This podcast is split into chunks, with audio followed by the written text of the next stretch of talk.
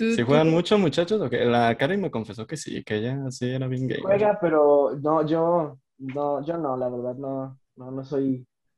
¿Ni, ni casualito? Casual, fíjate, ya no, o sea, creo que lo último que jugué fue Dolingo para aprender para... Uf, gran juego, Dolingo. Te, juro, que no, este... Charlie, si quieres no digas. hay una historia, hay una historia, pero antes de contar esa historia, ¿qué tal, amigos? Si les vamos, vamos iniciando este episodio. Bienvenidos al episodio número 48 de Cinechelas. Yo soy Charlie Acevedo y el día de hoy esta noche, esta tarde o el momento en el que estés escuchando este programa me acompañen. Bueno, yo soy Karina Mejía, querido amigo cinechelero, y como el día de hoy vamos a hablar de películas y videojuegos, trajimos a un experto en videojuegos para que digas estos están inventándose y ya no saben ni qué decir. Con nosotros está nuestro querido amigo Luis Amaral del canal de YouTube Luigi McCoy. Bienvenido. Muchas gracias, amigos. Este, no, pues un placer estar aquí. Y como siempre hablar de, videojuegos, pues es bien divertido y vamos viendo a ver, a ver qué sale. Y pues quédense porque de que va a haber chine, chalas y chine, ese eslogan nomás no sale, pero quédense porque ya empezó a chelas. Bienvenidos, ¿qué les sirvo? Claro. Las Cinechelas. Las Cinechelas, con Karina Mejía y Charlie Acevedo. Aquí hablamos durante una hora. Mm, o dos, a veces más. De cine, sus géneros. Directores, actores, la cartelera. Las que nos gustan, las que odiamos y por supuesto... De chelas. Quédate, porque de que hay chela y hay tema, lo hay.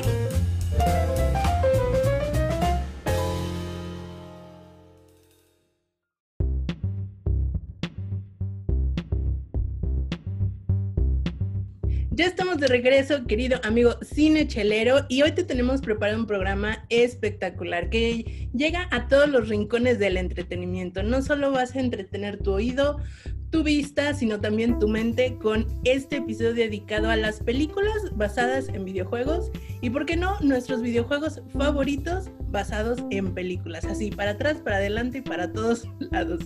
Pero para iniciar esta charla, queremos que en este momento te hagas una importante pregunta. ¿Por qué debemos adaptar los videojuegos a las películas? A ver, que nuestro experto comience, porque estoy segura que, él tiene buena respuesta.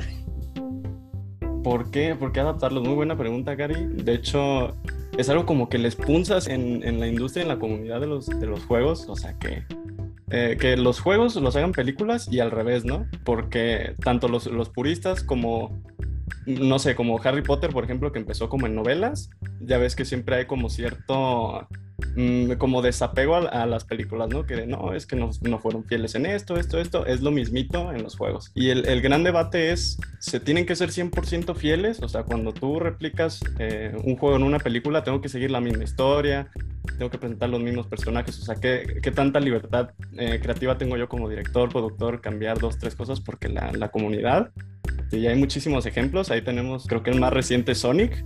O sea, que les cambiamos poquito el diseño del personaje y ardió Troya, ¿no? Y no, no eh, hasta, el, hasta el momento es como un, como ejemplo muy sonado. Y pues es eso, o sea, que hasta qué punto es, es permisivo, ¿Qué, qué tan intolerantes somos los que nos gustan también los juegos de que, ¿sabes qué? Yo, yo lo quiero así, no le muevas nada. y, y, estas muchas otras cuestiones. Yo creo que ese es, ese es donde se basa el, el debate, ¿no? Como qué tan permisivo puedo ser yo. ¿Y tú de qué bando eres? ¿Bando fiel al videojuego o bando es una película, es un asunto aparte? ¿Qué prefieres? Yo en lo personal sí es muy como de dense, o sea, si ustedes ya van a hacer una, una, una película de un juego, pues cambien la historia porque como jugador, pues la historia ya me la sé al derecho y al revés, más si es como un, un juego súper famoso pues qué aburrido ir a pagar 80 pesos, ¿no? De boleto, más tus palomitas ahí, el combo de los nachos, para ir a ver una, una película que pues, o más bien una historia que ya me sea al derecho y al revés, pues pierde totalmente como, como el sentido, ¿no? Es mejor como de que, bueno, se me antojó jugar este juego, voy y lo juego, ¿no? Mira, qué buena perspectiva. Yo nunca lo había pensado así, ¿no, Charlie? Sí, y fíjate que sucede al revés del lado de cuando una película es transformada en videojuego. incluso a veces el videojuego me da más aspectos a, apreciar de, la película. De todos modos, no suelen ser los mejores juegos, o sea, definitivamente son cosas que son hechas específicamente para el merchandising, para promover una película, pero de repente sí te puede sorprender. De hecho, yo traigo en, esta lista, la lista que la que vamos a hablar hoy más al rato, uno, es uno de, que describe precisamente ese caso. Y bueno, las siguientes cuando empezaron ¿no? a adaptarse las películas, perdón, las películas, los videojuegos a películas. Porque, digo, obviamente la historia de los videojuegos data creo que de los, bueno, si nos vamos muy, muy puramente, tengo entendido que es desde los años 60, eh, cuando empezaron eh, este, el juego este de ping pong de la bolita y, el pixel que volaba y esas cosas. Obviamente creo que ese, ese tipo de juegos, o bueno, creo que sí fue adaptado a una que hizo Adam Sandler, ¿no? Que se llama Pixels. No. Ah, sí, luego, luego hablaremos bien de eso, pero, pero obviamente durante la década de los 60, 70 mm, escaseó, eh, o no tuvimos o no conocimos, o a nadie se le ocurrió adaptar videojuegos, pero entran ya la década de los 80 y los 90 y ya estamos viendo títulos este, que empiezan a venderse como blockbusters y la gran mayoría al, al inicio de esas décadas resulta ser, pues bueno, un, un experimento muy extraño, por no decir una decepción taquillera. ¿Ustedes, ¿A ustedes qué prefieren? ¿Las que estaban, cómo se están adaptando antes o cómo ya las están adaptando hoy? Híjole, pues es que, eh, no, pues como bien mencionas, creo que el boom este viene con la cultura pop y, hacer este videojuegos. Creo que la que yo recuerdo, una de las primeras películas que vi basadas en videojuegos fue Mortal Kombat, que salió como en el como en el 85, que de hecho es el mismo director de las que actualmente hace las de Resident Evil. Bueno, ya tiene un rato que terminó como esa, esa como saga de películas, no sé cuántas fueron, creo que se aventó como seis o siete, pues hasta que se acabó la franquicia, pero bueno, en aquel entonces sí, súper rarísimo, así como de que ver en el cine como que Mortal Kombat, ¿no? Y es, es bien raro porque para mí es, es como una película muy especial, aunque es malísima. Eso sí, yo les voy a, este, a ser bien sincero de ahorita que vamos eh, empezando el, el podcast, como un tipo disclaimer. Sé muy poquito de cervezas, de artesanales, menos todavía. Y tengo, bueno, yo me considero que tengo un pésimo, este, como gusto del cine, ¿eh? ahí que me van a, me van a disculpar, porque a, eso voy a mí. a mí me gusta mucho esa, esa de Mortal Kombat porque tiene esa, ese aspecto especial de encontrar algo que a mí me gustaba mucho eh, en otro tipo de pantallas, pues en el arcade, este, en la computadora, ahora sí en, en, en pantalla grande. O sea, yo cuando la primera vez que vi Mortal Kombat así en el en Blockbuster, me acuerdo. Estaba, este, la rentamos. Sí, fue como de que, ¿cómo? ¿Cómo es posible que esto está aquí y yo no lo he visto? Y la película malísima, eh, eh, es buena porque ellos se la creen, o sea, ellos hicieron su película, consiguieron todos los recursos, está súper bien producida a mi, a mi parecer, los extras, los, las arenas, eh, todo, como el ambiente sí lo, lo lograron como recrear, pero pues como los diálogos están súper intensos, las muertes bien exageradas y todo eso, pero de todos modos, siendo niño sí te impacta. Súper, súper. Sí, mira, de entrada no te preocupes, o sea, aquí el asunto es cotorrear, si, si el saber más o menos, mira, expertos en nada y, este, pues aquí no se tienen dudas, pero tampoco pruebas. Entonces, la, la, verdad es que yo creo que el factor, porque digo, a fin de cuentas, todos esos que la gente llama gustos culposos, yo creo que no tendrían que cargar ninguna especie de culpa, ¿no? Si te gusta, te gustó y ya y se acabó, ¿no? Y hay una razón o dos o miles. Y, y la verdad es que yo tengo que admitir que a mí me gustaban más estas películas basadas en videojuegos antes, o sea, en la década, las, las, no, no la de Mortal, Kombat específicamente, porque sí. la vi y dije, no manches, no, pero, pero de repente viene otra película que también viene en mi lista, que es de un juego también de peleas y es así como, pero encuentras estos elementos que te gustaban, a lo mejor la historia ni siquiera tiene sentido, ¿no? Por ejemplo, la de Mario Bros, la adaptación de Mario Bros, que, que trae un cast interesante y estaba este actor emergente el que sale en Roger Rabbit, que ahorita se Ah, sí, ese señor. Tiene como dos pelos, pobrecito. Exacto. Y no, o sea, y lo vieron gordito, ¿no? Y dijiste, ponemos un bigote y a huevo que es Mario, ¿no? Y luego de repente, o sea, hacen como esta, este show todo transdimensional donde ellos viven en, un, en, la, en el planeta Tierra común y corriente y se van a... O sea, realmente no tiene nada de sentido, pero cuando tú escuchas, ah, va a salir la película, es así como, ah, ¿no?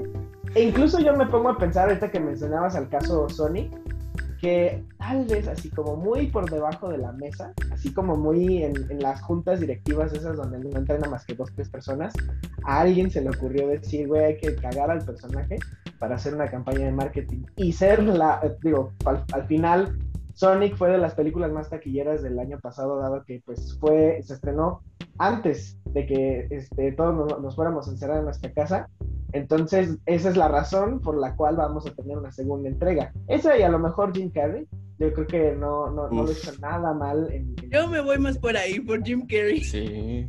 Oigan, Jim Carrey está a otro nivel ya, ¿eh? Ese señor no es de este planeta. Definitivamente. y de, vez en cuando viene, pues, a este planeta a, a este tipo de películas donde dice, eh, sigo, sigo siendo Jim Carrey. No, a lo mejor mucha gente no le gusta a él porque de repente es no sé, a muchos les incomoda su tipo de comedia, ¿no? por ejemplo, Tommy Lee Jones le dijo en su cara así, ¿no? te odio y no te quiero ¿Oh, sí? Oye, está bueno ese chisme. Ya ves que ellos hicieron Batman y... y ¿no?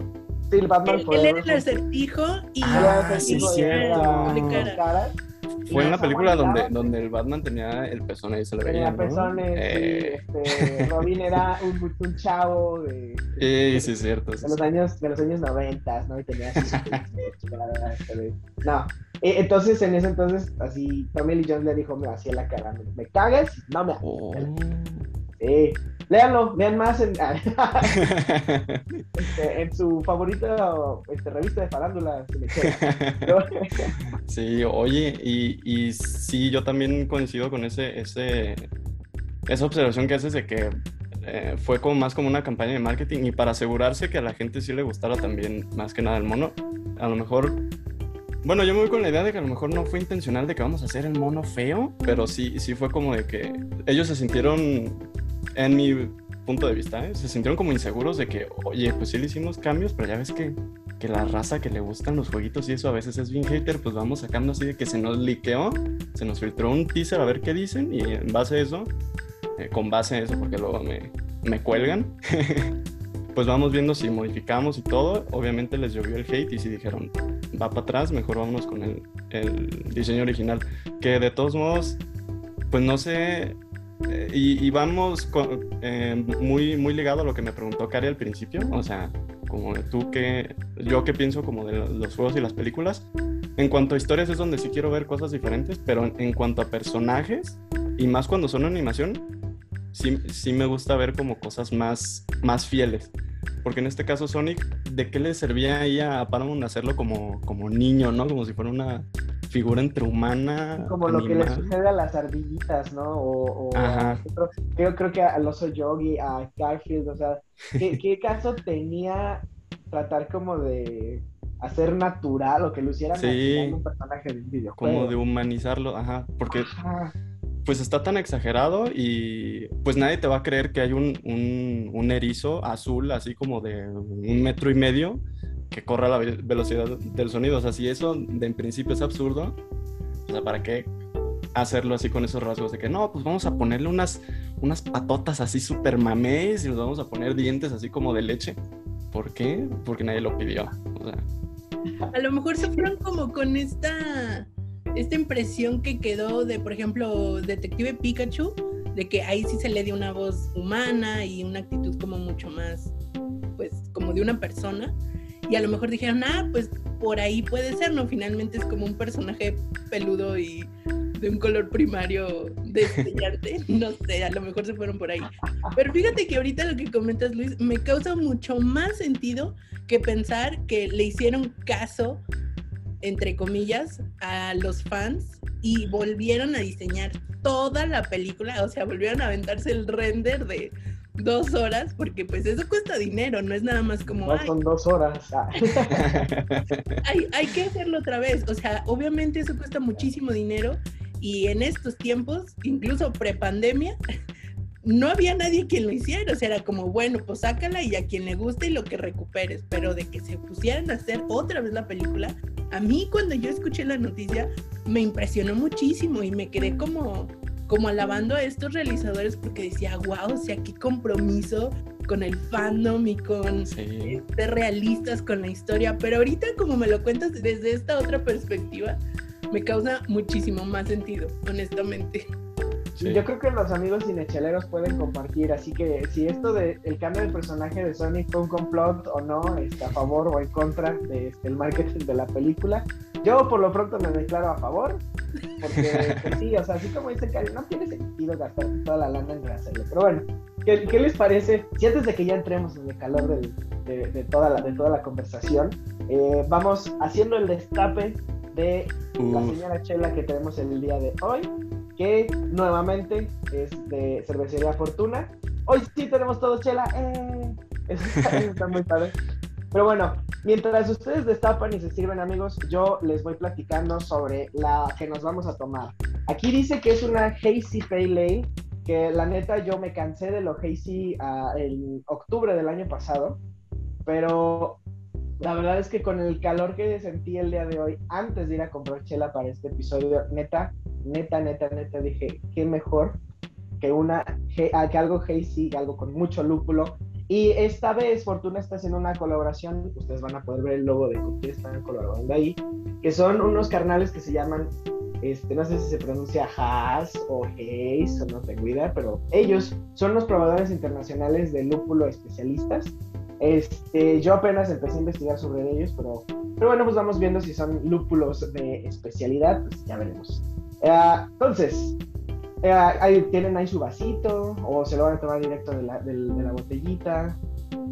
Aquí tenemos, tenemos vasito. Sí, vasito y... La... Cari tiene su copa, sí, Cari ya, ya, ya, ya está en otro nivel, pues.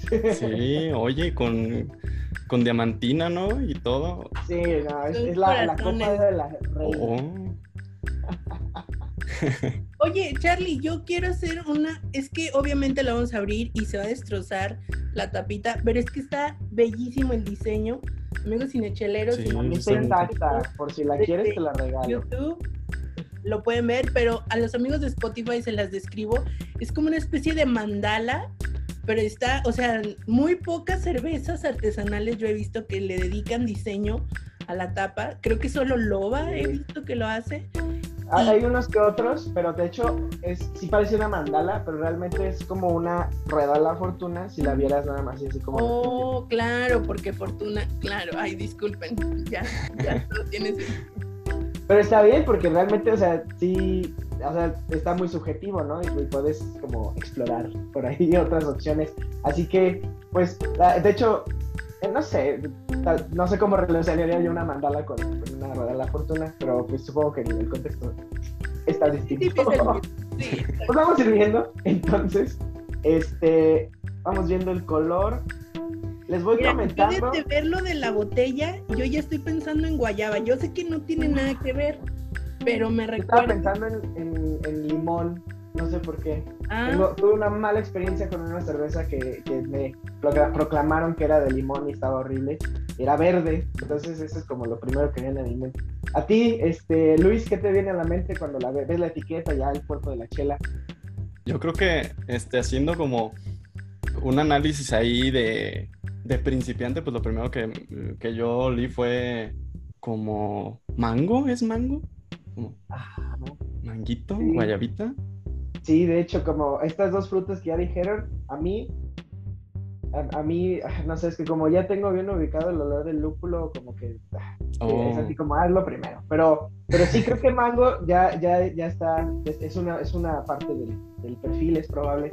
Y vean el color, es parte de lo que le hace una hazy, ¿no? Porque es, es, muy espesa en el cuerpo, o sea, es muy, muy denso.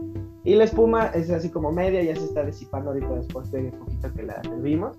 Y pues bueno, ya dejemos de estarnos este, haciendo mensos y vamos a entrarle. Salud. Espera, espera, espera, Ah, no, espera, espera.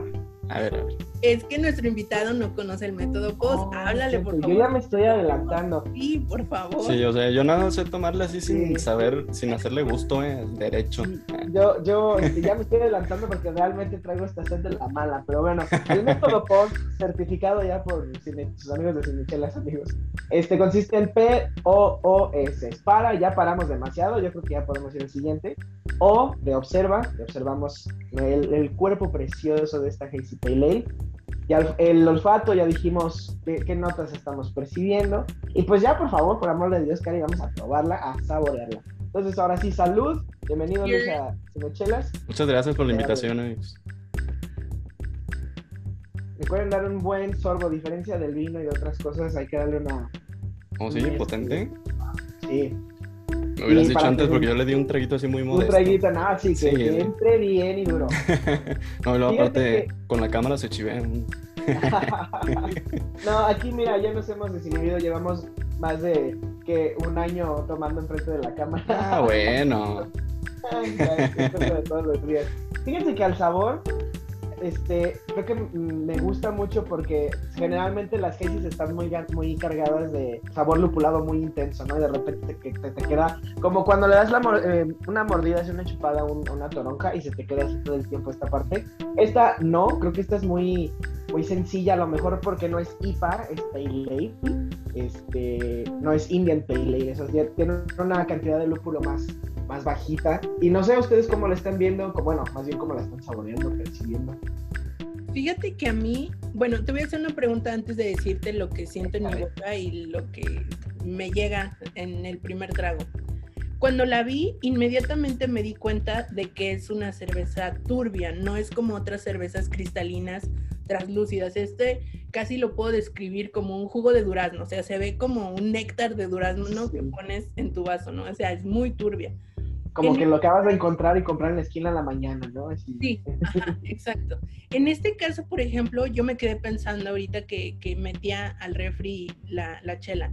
Conviene darle, no digo agitada, o sea, no es yogur para la mañana, pero sí como menearla un poquito porque yo me queda el feeling como que tiene un poquito de sedimento y a lo mejor agitarla un poquito antes de servirla para que se mezclen todos los ingredientes no sé, a ver, tú dime, a lo mejor yo estoy mal. La, la respuesta es no. Antes de servir nunca agites una cerveza, eso ni siquiera antes de destapar eso puede ser desastroso. Este, sobre todo porque si quieres integrar el sedimento, que sí, generalmente está, de hecho lo estamos notando abajo en la, parte de abajo de la botella, es mejor servir una parte, hacer un movimiento sencillo de así como de turbulencia en la botella y ya terminar de servir. Sí, antes, antes puede, puede incluso así como explotarte. Entonces, entonces, sí, eso no lo recomiendo. Pero sí es, es importante porque muchas de este tipo de cervezas tienen su sedimento bajito y sí ayuda a que se complementen todas las notas que podamos encontrar. Entonces, ah, perfecto. Ah, e, ese, ese, es un dato importante, ¿no? Porque, sí, súper tip. ah, sobre todo también las cervezas, las cervezas que son de malta de trigo, esas suelen, tener así como mucho sedimento en la parte. Las que son alemanas, así como la, las Weizen, las, las Dunkel y todas esas. Sí. Oh. Estas, estas son como estilos muy americanos, muy, muy ya de como de, de, de Norteamérica, entonces pero a lo mejor no es tan necesario porque pues yo, de hecho, yo, yo no le puse la última parte y yo creo yo estoy presidiendo muy bien a la chela. ahora, en, ¿cómo, ¿cómo, la sienten? ¿Fresca, pesada, muy dulce, eh, muy amarga? A mí me recuerda un paseo por la sección de frutas, o sea, al aroma, el, el olfato me llena muchísimo el aroma frutal, lo que ya mencionaban, este, la guayaba, el mango, estos olores como tan característicos de la fruta.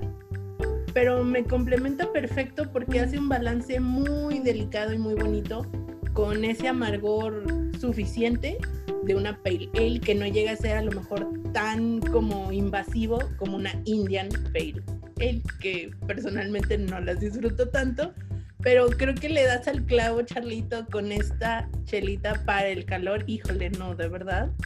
Sabrosa, sabrosa. A ver, Luis, ¿tú qué tal? Sí, sí, se Bueno, pues uno no conoce tanto del medio, pero yo también alcanzo, como hasta el final, eh, alcanzo a distinguir como un sabor así como amargo, como de cítrico, pero está, pero está sabrosón, ¿no? Así como, como ligerita, como al final ese, ese sentido como de amargo, como de limoncito, naranja, Está, miren.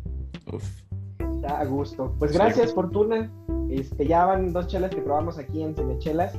Yo les recomiendo que prueben ustedes este, chelas de toda la línea, la que tienen de base, porque realmente son muy buenas chelas. Son clásicos, estilos clásicos, está desde la Lager, la, la IPA, la, la Stout, pero les aseguro que no se van a arrepentir. Es muy buena chela.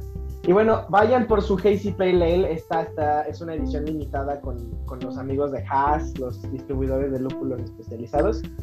Pues amigos cinecheleros, seguimos en este episodio especial dedicado a las películas basadas en videojuegos y los videojuegos basados en películas.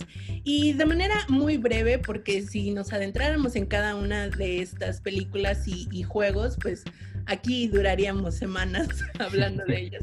Pero de manera muy rápida vamos a mencionar algunos ejemplos que no podemos dejar de compartirte en este episodio.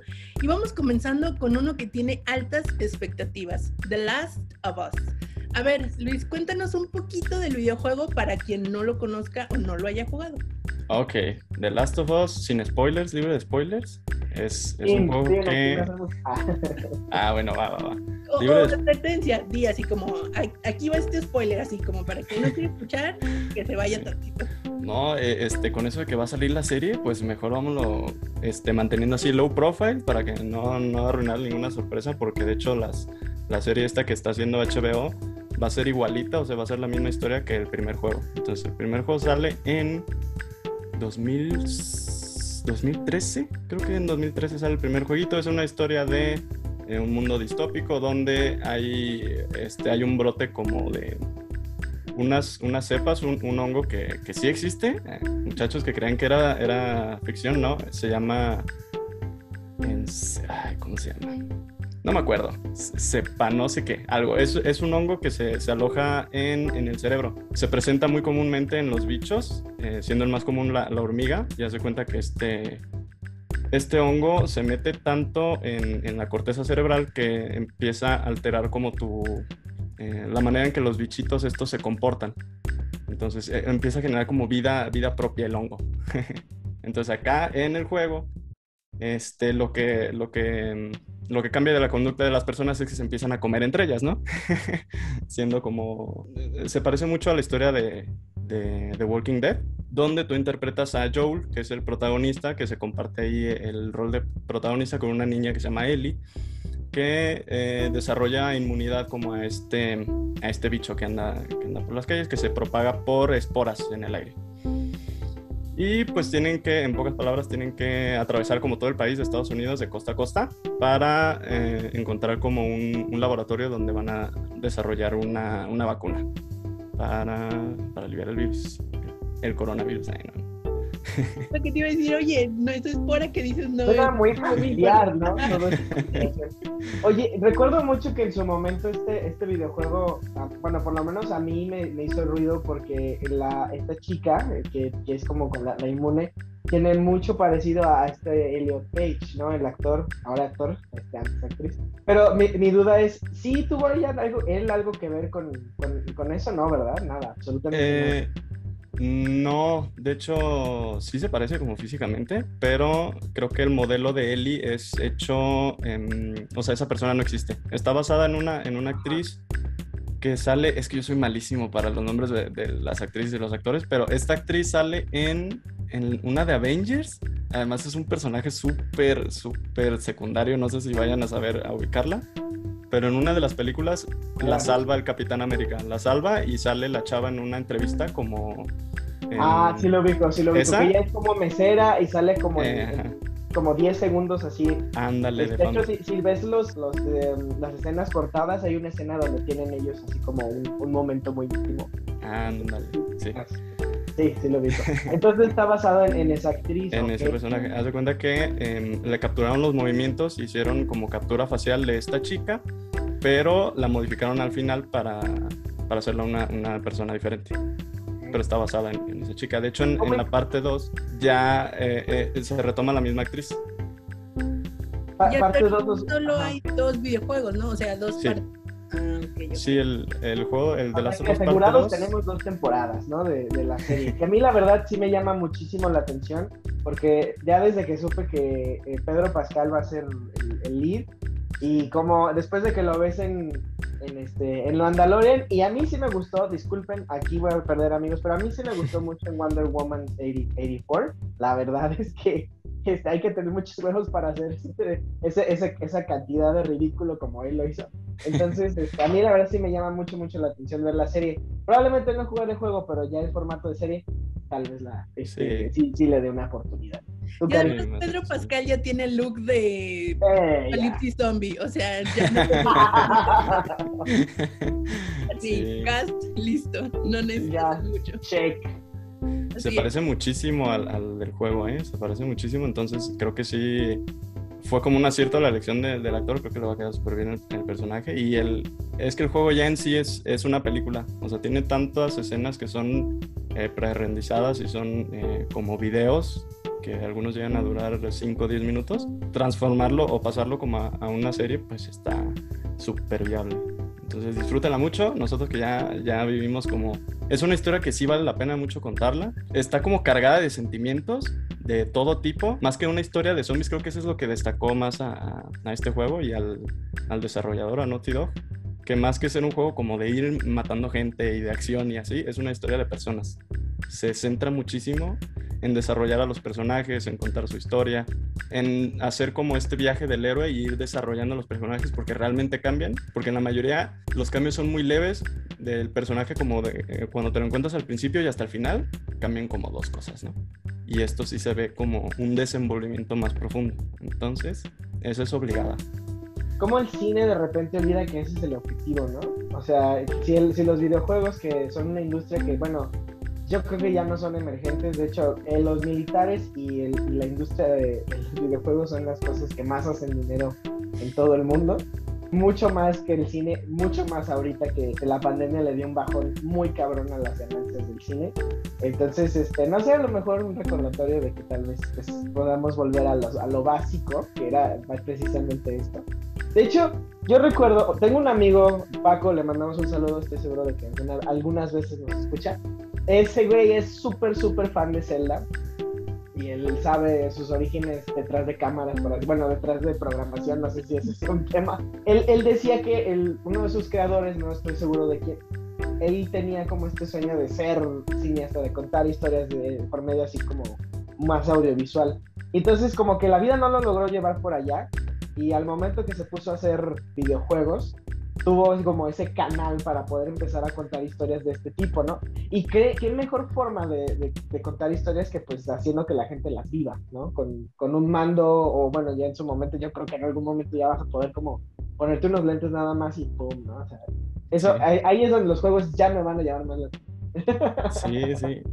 Oye, y hay, hay muchísimas historias así de desarrolladores que son cineastas ellos, así, que, que agarraron esto porque de plano el cine estaba muy caro o, no, no, pudieron entrar en la industria dijeron, bueno, pues hago jueguitos. Ahí está este señor Hideo Kojima, no sé si lo, se lo conozcan, muy, amigo él de, de, Guillermo del Toro, son compis, se van, se van a comer menudo los domingos. Él creó, eh, tuvo que ver mucho en la saga de Silent Hill, tuvo que ver mucho también estos juegos de Metal Gear Solid, no sé si les, les suenen, yo creo. Me suena. Underground. Never have played, pero, pero sí, sí, sí los ubico. El más reciente es uno que se llama Dead Stranding, donde salió eh, este señor Norman Reedus. Él es Norman Reedus, el actor como tal de, de ese juego, de Dead Stranding. Muy compa también de, de Kojima. Entonces, y como él, hay muchísimos. También eh, hay un estudio que se llama Quantic Dream, que ellos, eh, más que videojuegos, hacen como experiencias bueno, ya me estoy desviando del tema, pues.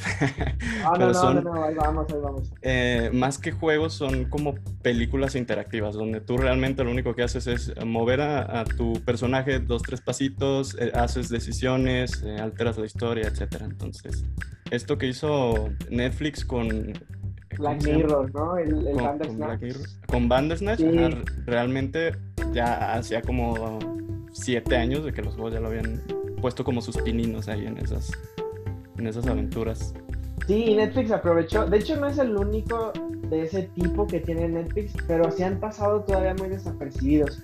Como que al, a este perfil, y yo me incluyo en ese, en ese perfil, de las personas que, no, que, que, preferimos como solo sentarnos a ver no como no, no hacer mucho, como que, que todo suceda aquí y, y no acá. Este, creo, creo, que todavía hay una, una especie de resistencia. Sin embargo, yo creo que es muy interesante que tú como espectador formes parte del cómo y a qué resultado llega tu historia, ¿no? No, no sé, ¿tú, Cari, jugaste Bandersnatch? Yo la verdad empecé sí, y no terminé. claro, o sea, yo tengo un background, bueno, quien me conoce y por ahí me sigue sabe que yo sí soy muy fan de los libros. Yo me acuerdo, así, historia muy rápida, story time, cuando me acuerdo que cuando yo estaba en la primaria había un set de libros en la biblioteca de la escuela en donde era así como si decides hacer esto ve a tal página y si decides hacer lo otro ve a tal página, ¿no? Entonces cada vez que leías los libros era como una cosa diferente. Entonces, pues obviamente e, ese formato de tú decides pues se va inmediatamente a los videojuegos, ¿no? Y cuando vi lo de Bandersnatch se me hizo como wow, o sea, eh, ya es como el siguiente nivel y yo creo que para nada, o sea, yo siento que la industria del cine ya lo está haciendo, pero va a haber un momento en que va a estar todavía más unida la industria del videojuego, porque al final de cuentas, lo dijeron los dos hace ratito, el cine y los videojuegos son una experiencia. A lo mejor una más dinámica que la otra, pero las dos experiencias al final de cuentas. Y creo que, como también ya lo habían mencionado, llega un punto en que ambas industrias comparten tecnología. Entonces, en alguna ocasión los videojuegos le ayudan al cine, en otra el cine le ayuda a los videojuegos.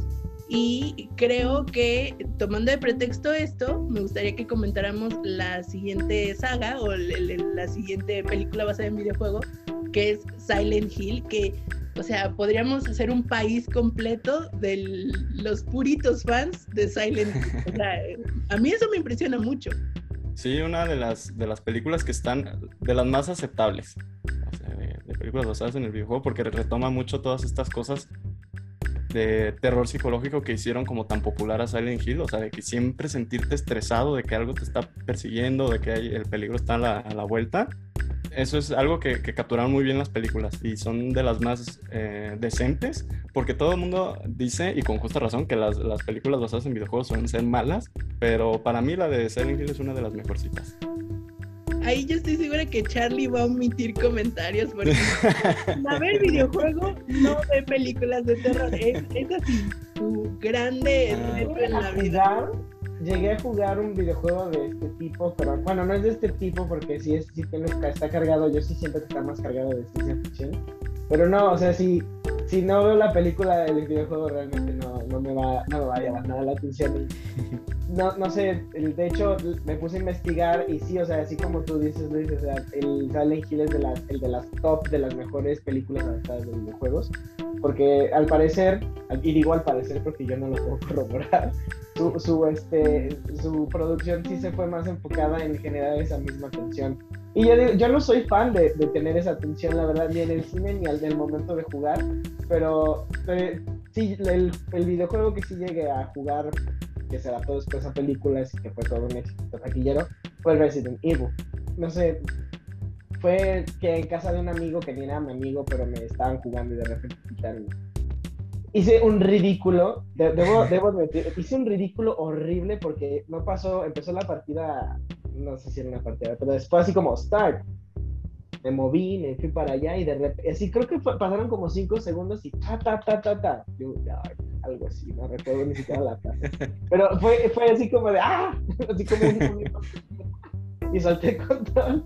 Y fue así como de, bueno, ya jugué, adiós. Ya, suficiente para mí, esto es mucha sí, emoción. Realmente, realmente, realmente. No, Resident Evil eh, junto con Silent Hill, o sea, bueno, eh, Resident Evil puso como las bases para lo que posteriormente fue eh, Silent Hill, pero sí, como dices, jugar sobre todo el Resident Evil 2 o el primero, así de, los primeritos, era, no sé, era toda una experiencia, era no poder dormir en las noches, así, punto.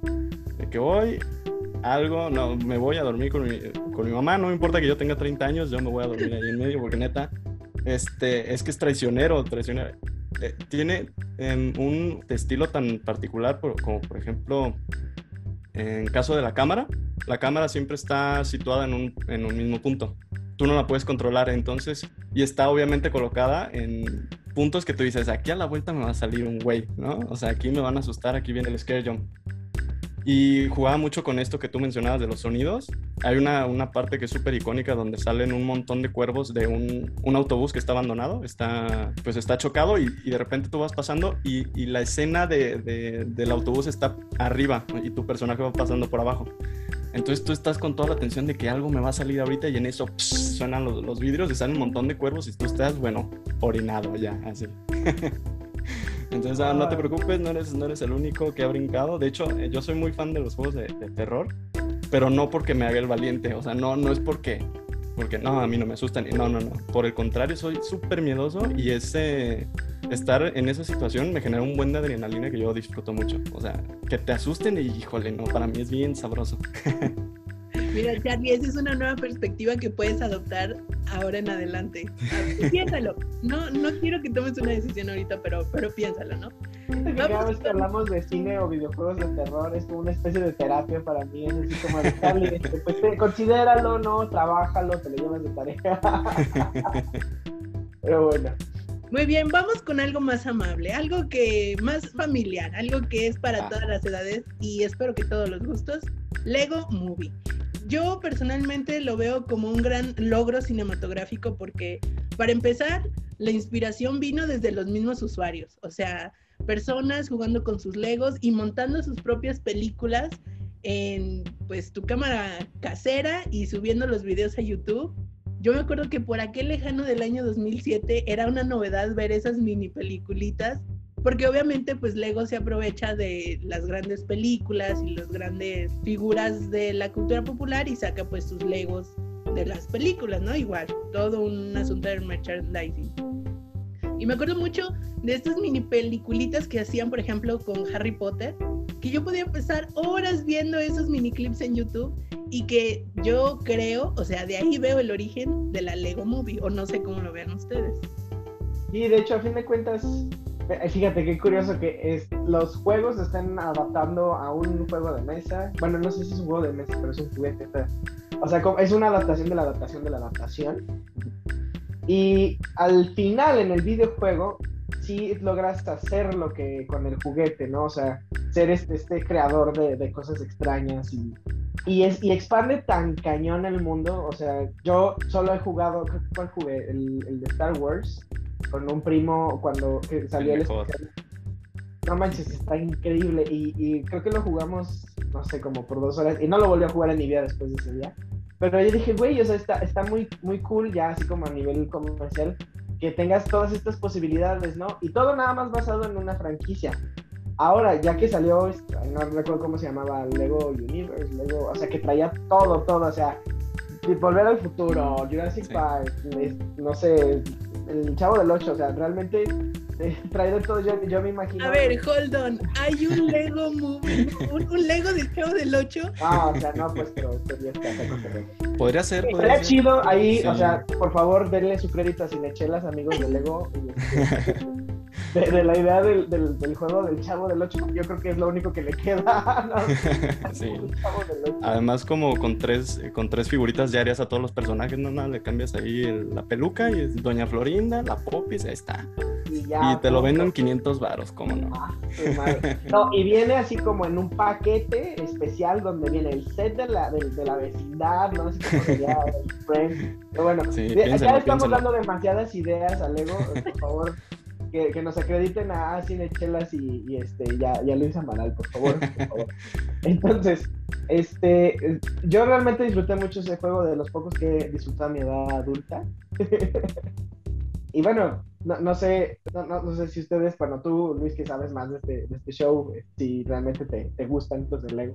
Sí, es este. No, pues es que son increíbles los juegos de Lego desde su humor, o sea, los, los guiones que escriben, no, es que a ti como adulto trae, trae este, chistes como para toda la familia porque ellos saben eh, desde el desarrollo que los niños lo van a amar y que los papás se van a tener que chutar ese, ese juego 250 veces, entonces también hay eh, como un tipo de humor para que también el papá desde atrás no pues eche la carcajada. Entonces, súper integrado con, con los, los, juguetes de Lego que incluso interactúan, ¿no? En, en el de Star Wars puede salir a lo mejor de, otra película o algunas referencias, porque tiene su, su, mismo como universo ellos. Como el de Marvel, Lego tiene el, propio. Y además tiene algo de mercadotecnia tan, no sé, tan sabroso que cuando terminas de jugar o cuando estás jugando un, un, videojuego de Lego, te dan ganas de correr e ir a comprar eso que viste. O sea, a mí me voló la mente ver.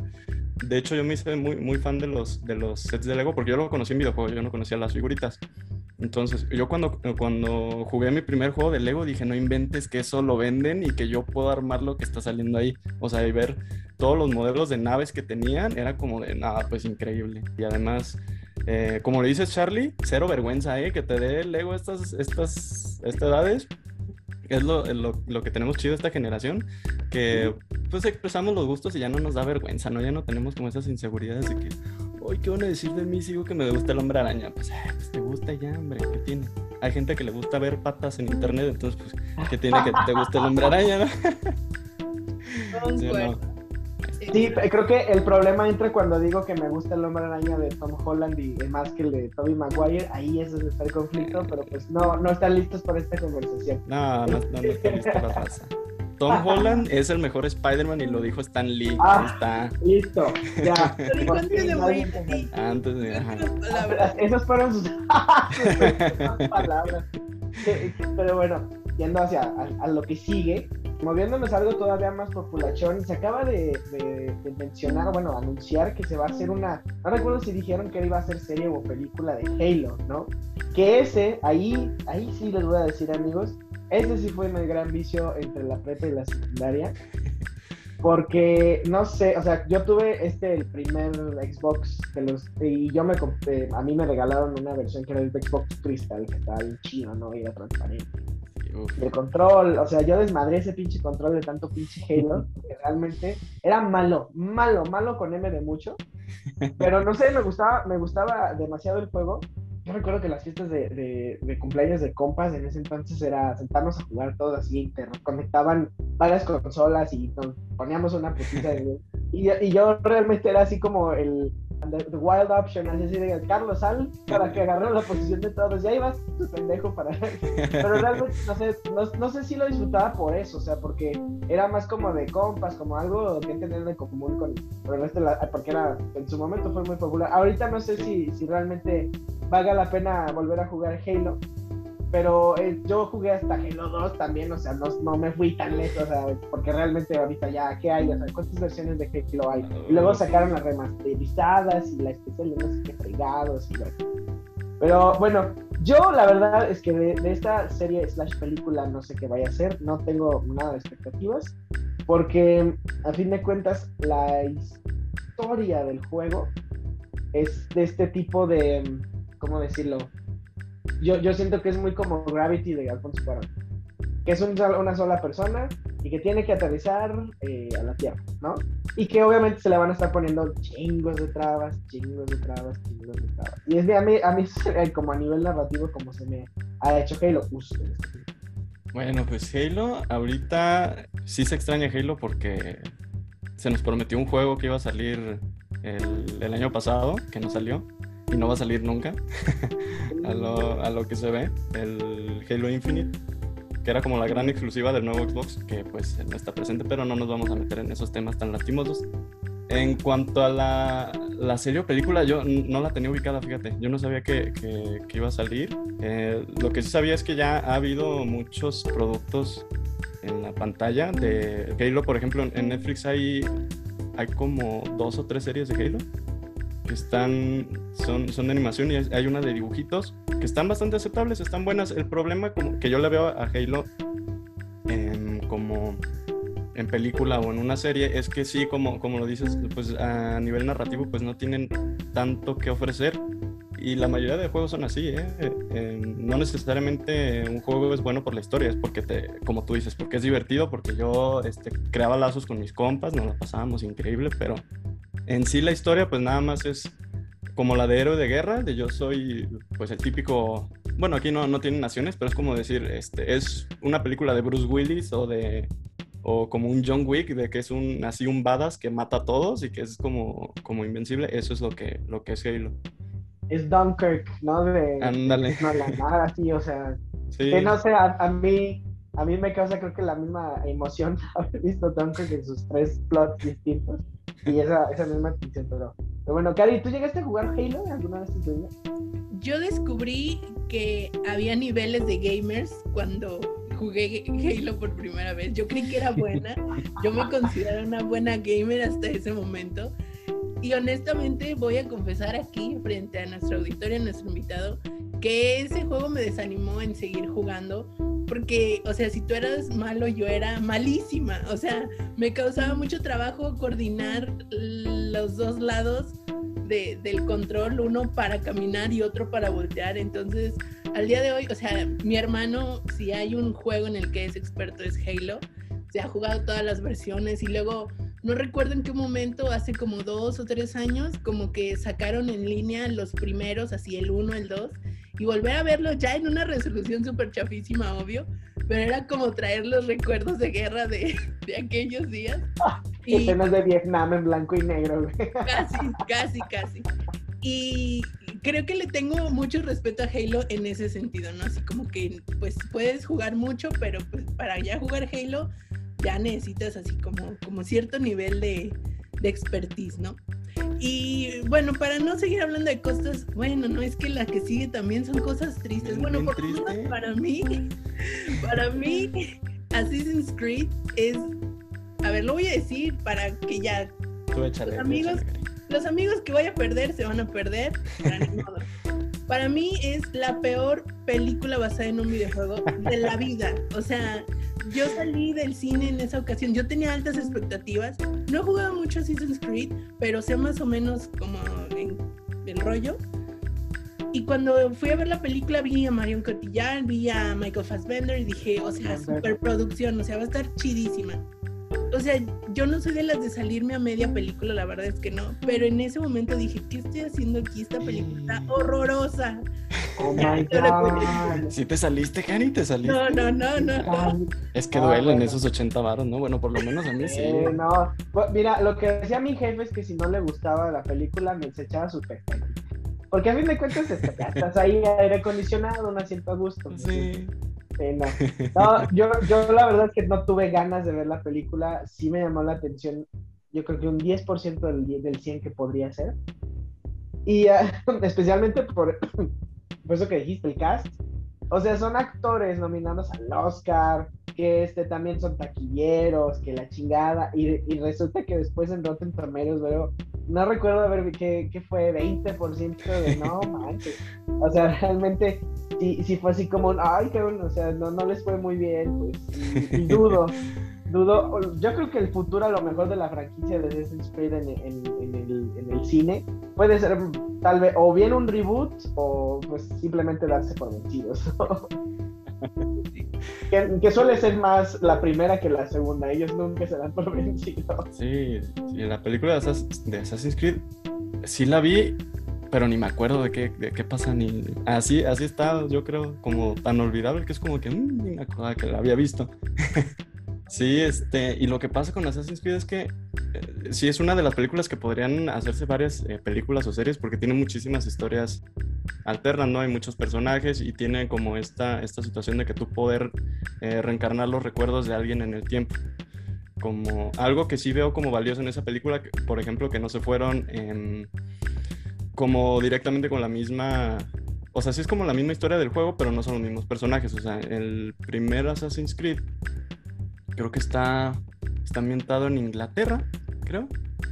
Y estos pues ya son españoles y dices, ah, bueno, por lo menos es, es otra, son el credo, pues, pero son otros personajes, entonces no hay, ningún problema. Es, es, lo único que yo recuerdo como rescatable de la película. Todo lo demás sí se mantiene como medio, pues, congruente con la serie. Pero creo que sí es el único punto que yo rescato. Y a Michael Fassbender, eso sí, cada que salía es como de que, ah, ya valió la pena mi boleto, así, ya. Sí, supongo que a, quienes nos gusta por lo menos ya verlo, incluso en, Dark Phoenix, que también fue así como, ah, horrible. Sí, sí. Es así, bueno, ya vi al, muchacho hacer sus ademanes de máquina. Yo la única película que he visto con Michael Fassbender que me ha gustado es Macbeth. Y justo ahorita me estaba acordando que también sale Marion Cotillard en esa película. Entonces, para, para los cinechaleros alternativos que no les gustó Assassin's Creed, vénganse al team Macbeth y allá nos vemos. para ver la mancuerna en una película que, que sí tuvo más del 50% en su, en su Rotten Tomatoes. ¿no? y bueno, como siempre, y bueno, Vamos ahora entonces a eh, ya ir cerrando este con nuestro top 3, 3, 3, 3 de películas basadas en videojuegos o videojuegos basados en películas, porque también eso sucede. Entonces, ¿quién quiere empezar? Karina, yo te veo en la lista que ya, ya estás lista ahí, ¿no? aquí en el drive ya está tu cursor listo para decir número 1, 1, 1. No, bueno, este sería más bien el número 3. El 3, ajá. Número 3. Mi puesto número 3 no le va a sorprender a nadie si has escuchado los últimos 40 episodios de Cinechelas.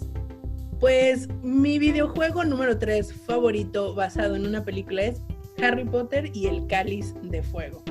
¿Por qué me gusta? Pues porque puedes hacer magia. Porque puedes sentir que estás en Hogwarts y vences a Lord Voldemort al final. Básicamente ese es el, motivo. No, no es muy extenso, no es muy profundo, pero por un instante te hace creer y sentir que eres mago o bruja. Y pues eso está chido, o sea, ¿por qué no? A ver si un día hacen lo que estábamos platicando al principio, la experiencia VR 4DX y ya tú puedes ir con tu varita y toda la onda. Sé que, por ejemplo, el videojuego de las 6, que es el príncipe mestizo, sí salió para Wii, porque en ese tiempo ya existía el Wii y ahí sí podías hacer como los trucos de varita y así. Pero yo no tenía Wii, entonces me perdí de esa experiencia. Tendré que esperar que ya exista así como la versión donde te metes al cuarto y... Enviar, ¿no? Ahí viene, ahí viene un juego, Cari, viene el, el Hogwarts Legacy, que para la nueva generación de consolas, nada más que ese, mmm, no sé qué tan accesible va a ser para los que no están como tan acostumbrados a jugar. Ay, perdón, andan haciendo ruido acá los vecinos. Eh, porque es, es RPG, es, eh, tú creas tu, eh, tu, tu, personaje, tú le cambias que su pelito, su carita y eres un... Ándale, y tú, este, nada más que el- los Sims es como simulador de vida y acá sí, sí tiene aventura y sí tiene acción. Ah, Este, y eres como... que más como The Old Republic de Star Wars, ¿no? Ándale, más o menos, así. Ah, sí, ese estaba Sí. muy chido. Está, estaba padre, de hecho, uno, uno de, los, de los juegos más chidos de Star Wars. Entonces ahí viene, Cari, entonces, para que te compres tu Xbox, para ah, 2000, no, sí, ya. 2022 sale el Hogwarts Legacy. Y ya está, está aquí a tres botones rojos, ¿no? O sea, ya.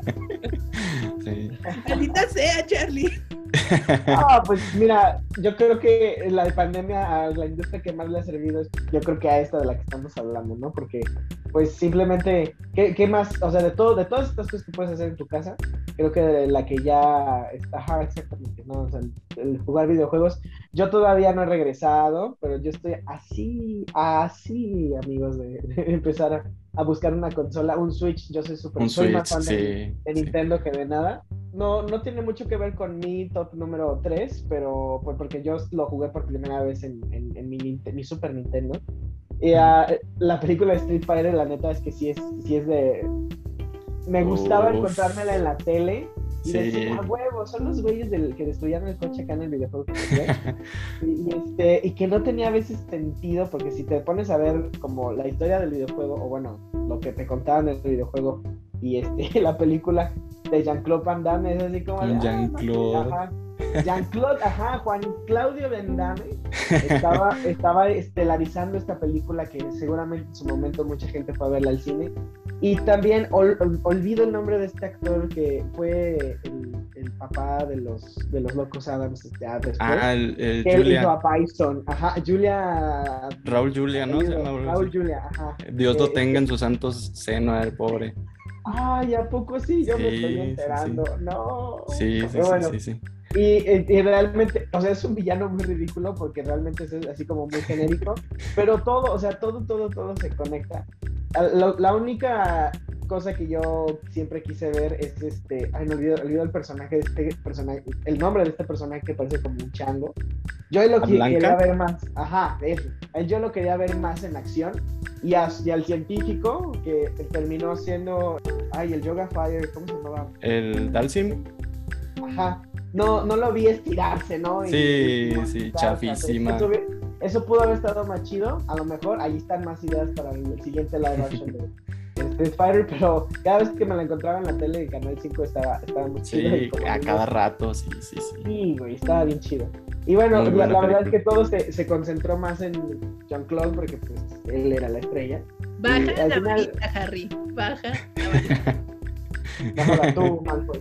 Pero per- perdón, me la, me la, la- la saqué aquí de la manga literal. Sí, estaba Pero- preparado ya. Para nuestros amigos de. Spotify, así empezamos a hablar de Harry Potter y Charlie mágicamente sacó una varita, yo no sé de dónde, y la pirul, ¿no? como moviendo muy peligrosamente, entonces a ver. Sí, no, un- al- alguna vez un primo me la regaló. Yo no soy tan fan como Cari, porque realmente Cari tiene un.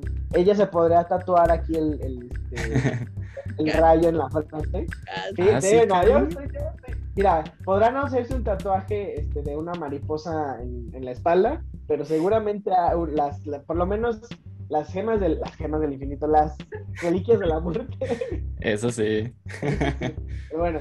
Sí, eras de las de es leviosa, no es leviosa. Sí, ah, sí, sí, o sea, es como una Hermione así. Yo estuve en la escuela con ella, sí, confirmo que. Oh, sí. A ver, Charlie, ¿por qué me siempre está el invitado? de una vez, A ver, Pero bueno, que nuestro invitado diga su número 3 mejor. Número 3 para mí sería el Lego Star Wars. Lego Star Wars, el primerito, fue, fue mágico. Sí, fue como... Eh, me trae muchos, muchos este, recuerdos de la infancia. Fue ese, también como les comentaba más, más temprano, fue como mi acercamiento y uno se ve que, existía Lego y me hice súper fan también de los juguetitos. Entonces, y las películas de, de Star Wars, pues siempre desde niño, pues yo súper friki siempre he sido y están, sí, así en mi cora. Yo les voy a hacer el de Peña.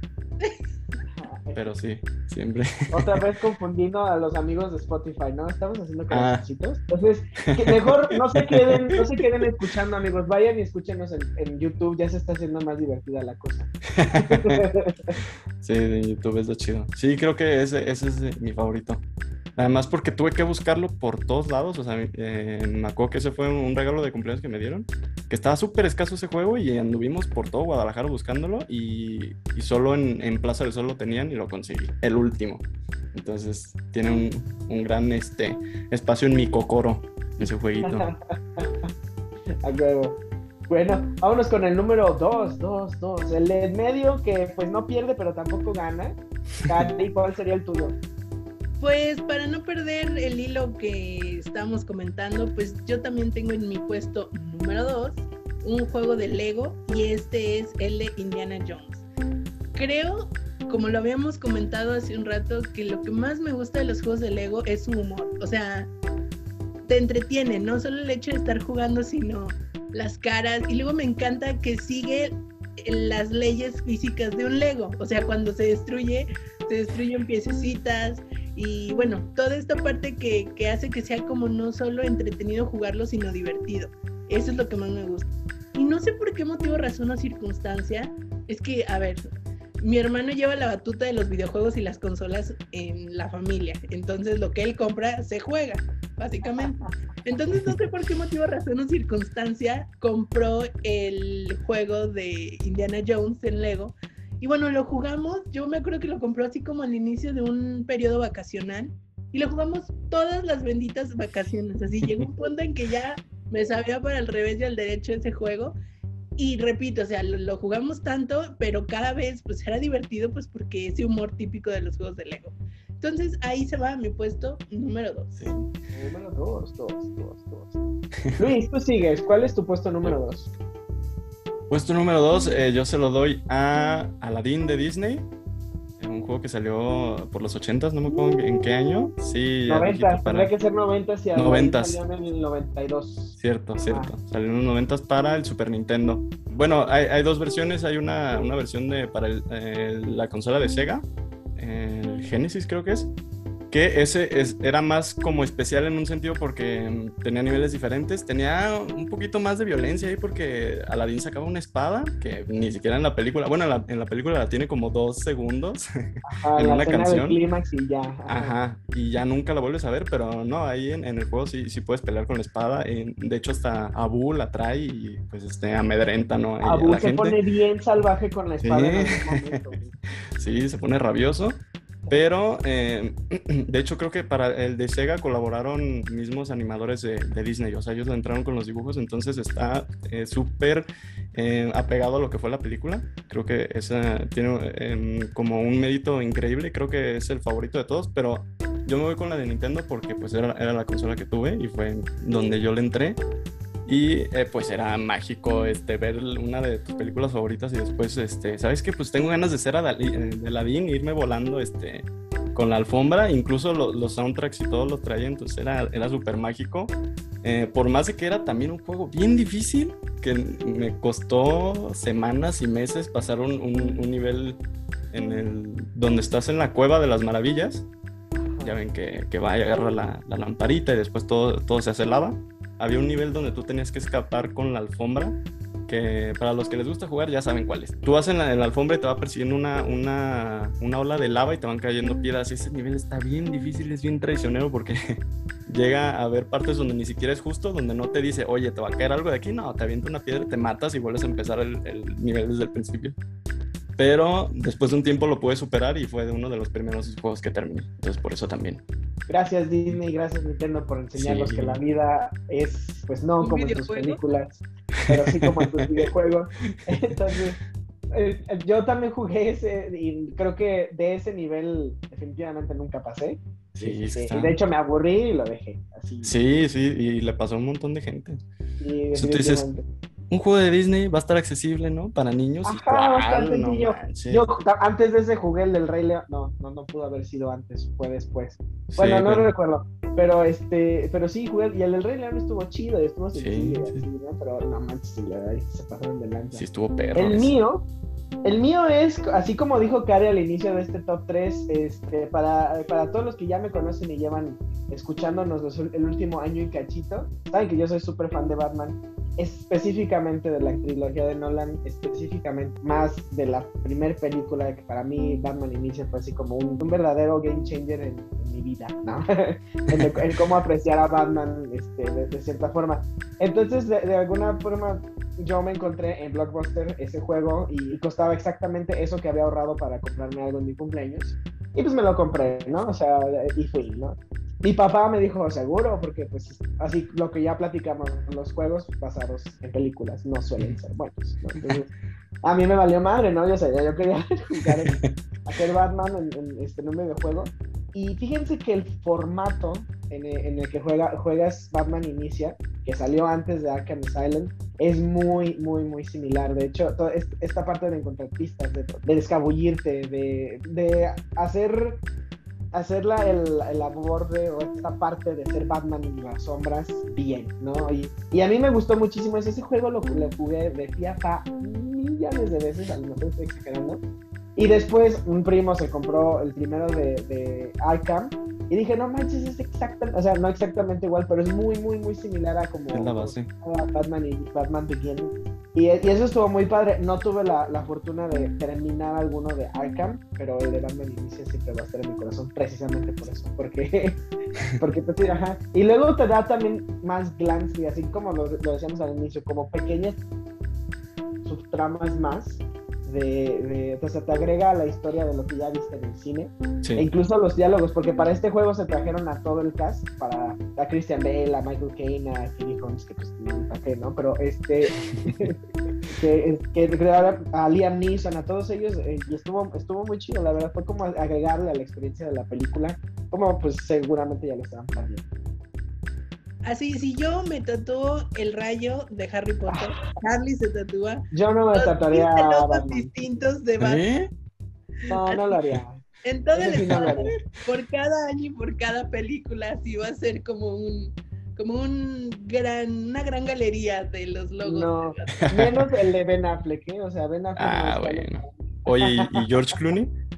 George Clooney tampoco. De hecho, es así como de. los- el peor Batman de la historia es George Clooney. El segundo peor es Ben Affleck. Así. punto, No, se hay este debate, ¿eh? Podría jurar que Ben Affleck a veces No, no, no. Yo creo que Ben Affleck hizo su gran esfuerzo. O sea, este, yo entiendo, yo lo No, no. entiendo. Aquí no damos premios por esfuerzo, Charlie. dice. Yo, yo sí, a ver, yo sí, pero es que no le estoy dando un premio, ¿eh? O sea, realmente le estoy diciendo que no, que, que no es de mi gracia. Ah, Ben Affleck, mi amigo personal, no te creas, carnal. Eso. Pero bueno, e- ese fue, no, ya, ya fue el 2, nos vamos al 1, pero antes del 1, yo Ah. quiero decirles que ya estoy en el último sorbo, tengo así como 5 minutos tratando de, de no tomármelo. Este, vamos dándole sus estrellitas correspondientes a esta cervecita, que eh, fue una Hazy Pale Ale de Cervecería Fortuna. Entonces, de parte de la etiqueta, la verdad es que aquí sí en el diseño me- tengo que decir que he visto mejores etiquetas de Fortuna. De hecho, a mí me recuerda mucho a un... ahí, Una eh, eh, a una alcachofa. Bueno, a lo mejor no por lo que tiene atrás, porque claramente es un lúpulo calidad. Claramente. Parece una No. alcachofa. Pero a mí me recuerda la etiqueta de un, un aloe que yo me tomaba este, como para eh, darle chance a la, a la digestión a. Entonces a lo mejor no, por lo menos en mi cabeza no se asocia mucho con una chela, pero pues por lo pronto eh, creo que el, el, interior habla más por el exterior. ¿Ustedes qué opinan? Sí, concuerdo, no es de las mejores etiquetas de fortuna. La verdad es que parece etiqueta de medicina, no, no me gusta. Le daría casi casi un 2 de 5, pero ¿sabes por qué se salva? Por el detalle de la tapa. La neta, ese sí me ganó. Porque repito. Disclaimer: todas las cervezas de fortuna tienen esta tapa. Mm, no sé. A, ver, aquí estamos dando este méritos por esfuerzos otra vez, Cari, qué pedo? ¡Ay, ¡La venganza! dos de cinco, a no ser que nuestro invitado opine algo diferente. Ay. No, pues es que también pues uno, uno no sabe tanto de estas, estas cosas, pues, pero sí, sí parece como, como esos suplementos alimenticios, no voy a decir marcas, pero este, pues hay familia que tiene un club ahí, entonces eh, vayan, vayan, sirven para adelgazar, para así, curan eh, males del estómago y quitan varices y un montón de cosas, entonces. pero bueno, dale, ahí hay un reto, pues, Pantona, hay que hacer una etiqueta que, que, no nos recuerde, pues, a que tenemos que cuidar de nuestra flora intestinal pero creo que, como ya decía hace rato, la cerveza ya servida habla mejor por sí misma. De, hecho, creo que es el, el, cuerpo más sexy que he visto. Ah, necesito, de una, de una Hazy. La verdad es que yo no soy fan de las Hazys, pero esta realmente me, me latió mucho. a mis ojos sí le llamó mucho la atención. Cari, yo le doy 4 de 5. Sí, concuerdo con el 4 de 5. Es bastante atractivo a la vista y te deja muy intrigado de corroborar, como fue mi caso, si lo que intuía al verla iba a coincidir con los olores y con los sabores. Entonces, 4 de 5. Nuestro invitado, ¿qué, ¿cuántas estrellitas le da? Ah, yo de 5. Yo soy fácil en ese aspecto. La, verdad, este, yo tenía unas expectativas, este, pues medianas, ¿no? Y la superó totalmente. Eh, sí, como decían ustedes, para ahorita para el calorcito está, está sabrosa. Entonces, yo, yo le doy todo. Sí, hasta mi corazón. Que en, el cuerpo, o sea, al momento de verla está padre, y sí, ya al, momento de olfatearla y saborearla y, sentir esa sensación de en boca, ahí sí yo sí le pongo la 5 igual que Luis, o sea, realmente, como para mí siempre Fortuna, es, como es también de estas grandes queridas para mí de, aquí locales, de, de, Guanatos, no, no, no he encontrado alguna cerveza que de ellos que funcione, la verdad, la verdad.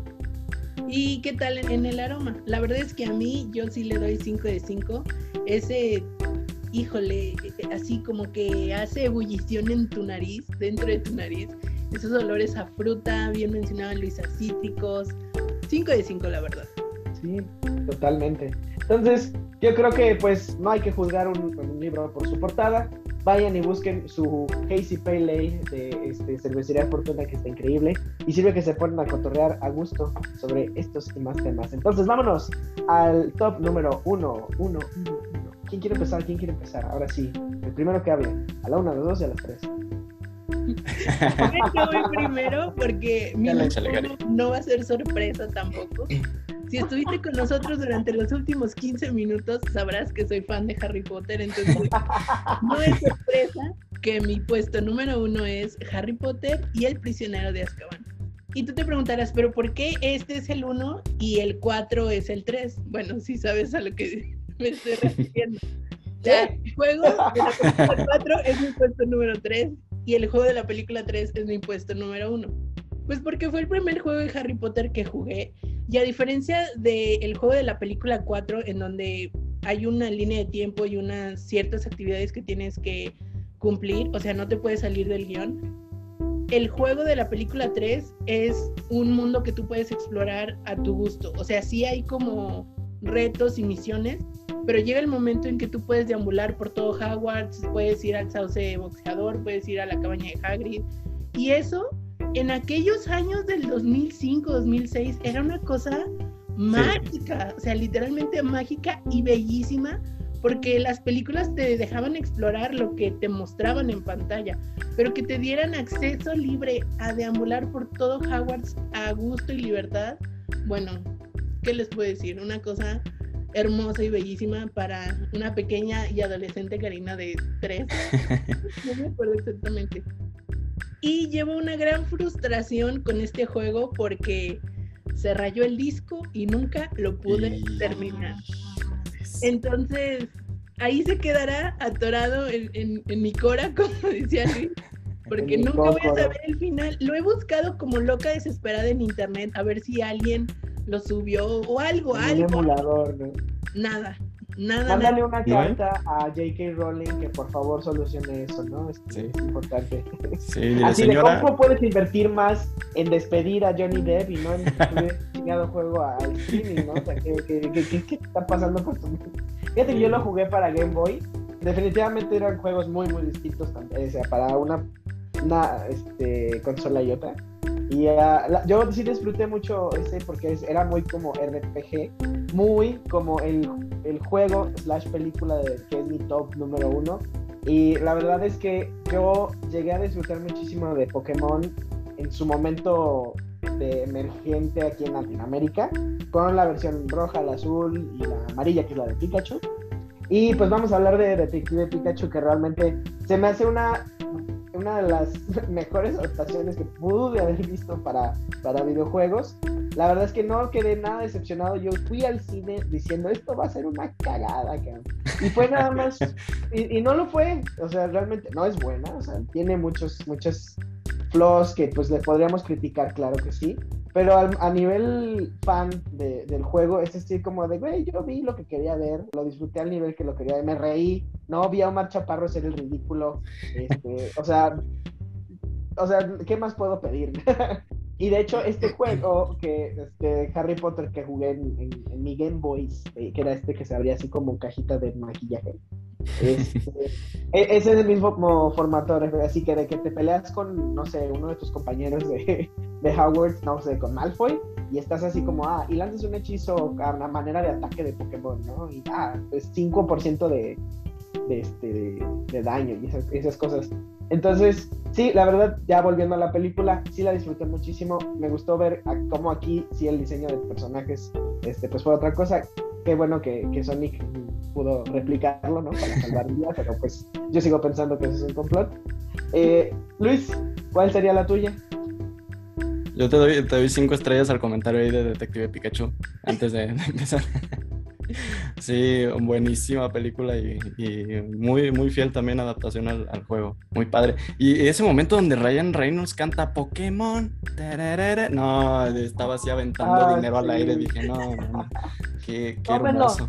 sí, sí, esto querían, ahí está. ¿Y cuántos más quieren? ¿No te tocó a ti ir en las primeras semanas de que recién salió la película que junto con tu boleto te daban una cartita? Una carta, sí. Ajá. eso, es, eso es un detalle muy, muy chido. Sí.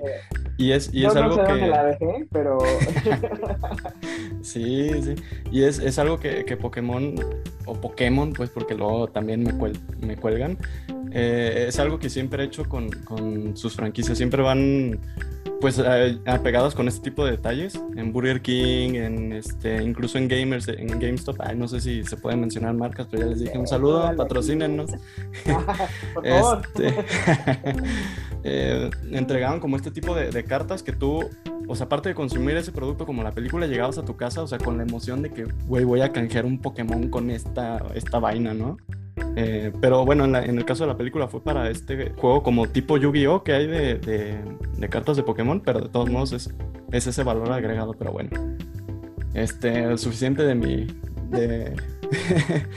de. mi increíble amor hacia Pokémon. Mi número uno es Spider-Man 2 de la película de, de, de, la trilogía de Sam Raimi, de, de donde Maguire adaptaron, tienen dos adaptaciones a videojuegos. Este, sí, sí, Charlie, que sí, no se merece nada menos ese juego, las palmas arriba, y todo. Y, digo, yo no lo jugué en GameCube como tú, yo lo jugué en Xbox, creo.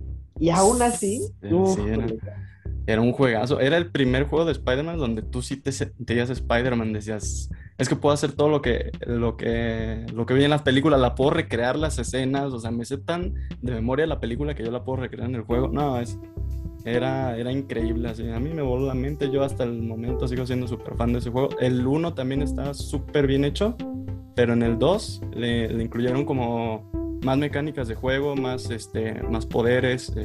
las batallas que eran con el, con el Doctor Octopus, no, eh, tú sentías la adrenalina, o sea, querías Este, no sé, no sé, está, es indescriptible. Bellísimo ese juego. Ah, dime, dime una cosa, Luis. Tú eres de esas personas, porque digo, yo voy a, destaparme aquí y decir que sí lo hacía, que en sus ratos libres en ese juego se subía hasta la punta del Empire State y hacía el super jump Nada más para ver al pobre Tommy Maguire caer y, a ver qué pasaba. a ver qué pasa cuando, cuando, se estrella en el suelo. No. no? O sea, obviamente el juego, por el perfil de la película, no podía ser así de gráfico de sentar en el suelo. ¿De qué? y, yo lo empecé a hacer desde que mi primo, en ese entonces mi primo tenía que como seis años. Él lo hizo y, y, se empezó a reír y dije, güey, ¿dónde está lo chistoso, no? Y al momento que yo lo hice, así de jaja, sí está Ah, bueno, sí da risa, sí da risa, me disculpo. me disculpo por haberte juzgado. Sí, no, yo lo, lo, curioso es que mm, yo siempre le he tenido un buen de miedo a las alturas, siempre, muchísimo. Y, y, no, eso, sí, sí me subía al Empire State y me aventaba, pero para sentir la adrenalina del último segundo, volverme a subir, pero dejarme caer. Ajá, sí, sí, sí, sí. Pero al último segundo, no porque me daba miedo, pero sí me llegó a pasar, ¿eh? De, no desde ahí arriba, pero por accidente de que me, me, maté ahí por güey, ah. pero sí, sí, sí pasó. No, no lo disfrutaba yo tanto, a mí no me daba risa. Yo no podía dormir esos días. oh, Pero bueno. Este comentario, Charlie, no entiendo por qué no puedes ver películas de terror. O sea, tú masacrabas a tus personajes en los todo, es, todo es cuestión de perspectiva. Ah, Porque yo tengo el control, ¿sabes? Eso sí. Entonces, eh, pero bueno, sí, peliculaza y juegazo. La verdad es que eh, yo, fíjate, nunca lo compré, lo rentaba en este en Blockbuster. Lo renté yo creo que unas tres veces porque lo pasaba y lo volvía a pasar y lo volvía a pasar. Sí. Está, muy, muy, muy, muy chido. Y bueno, eso concluiría, amigos, nuestro top 3 de películas adaptadas a videojuegos y videojuegos adaptados a películas. Espero que se la hayan pasado muy bien. Yo, la verdad, la pasé muy bomba. Repetimos esta cerveza que tomamos el día de hoy con la cual este, acaloramos los comentarios. Fue una Hazy Pale Ale de Fortuna. Vayan a búsquela porque hay edición limitada. También la pueden encontrar, vi que la tiene en esta presentación de un latón son sononon. Que ya dije, bueno, no, yo, creo que ya es demasiado, pero bueno. Entonces, amigos, vámonos despidiendo. ¿Quién quiere empezar a despedirse? Yo primero, para agradecerle a nuestros amigos cheleros que nos hayan acompañado hasta este momento. Yo fui Karina Mejía, me puedes encontrar en Instagram como Karina Mejía Picie y tú ya sabes que todo el contenido, links de interés y por supuesto este episodio en YouTube y en Spotify lo encuentras en ese link envío arroba cinechelas en Instagram. Y conmigo dos caballeros que bueno, ojalá tengamos muchos más episodios como este, por favor. Sí, claro que sí. Sí, aquí andamos dispuestos. Tú sabes que uno es este pues balagardo, uno siempre está sin, sin qué hacer, entonces cuando quieran este, que me den una vuelta, aquí estoy. Entramos. Eh, yo soy Luis Amaral, me pueden encontrar en YouTube si quieren eh, saber como noticias de videojuegos o cosas curiosas. Cosas, hacemos tops, hacemos eh, gameplays. recomendamos algunos jueguitos que pasan por ahí desapercibidos indies. Síganme ahí como Luigi McCoin, como el Mac Dinero este famosísimo rapero eh, urbano. Ahí me encuentran Luigi McCoy. Awesome. Y bueno, yo fui Charlie Acevedo. Bueno, no, yo soy y siempre soy Charlie Acevedo. Nada más para recordarles que tomen buena chela, vean buen cine, jueguen buenos videojuegos, tomen agüita, cuídense mucho y pues recuerden que eh, para cine, charlas chelas, cine chela. Bye bye. Bye.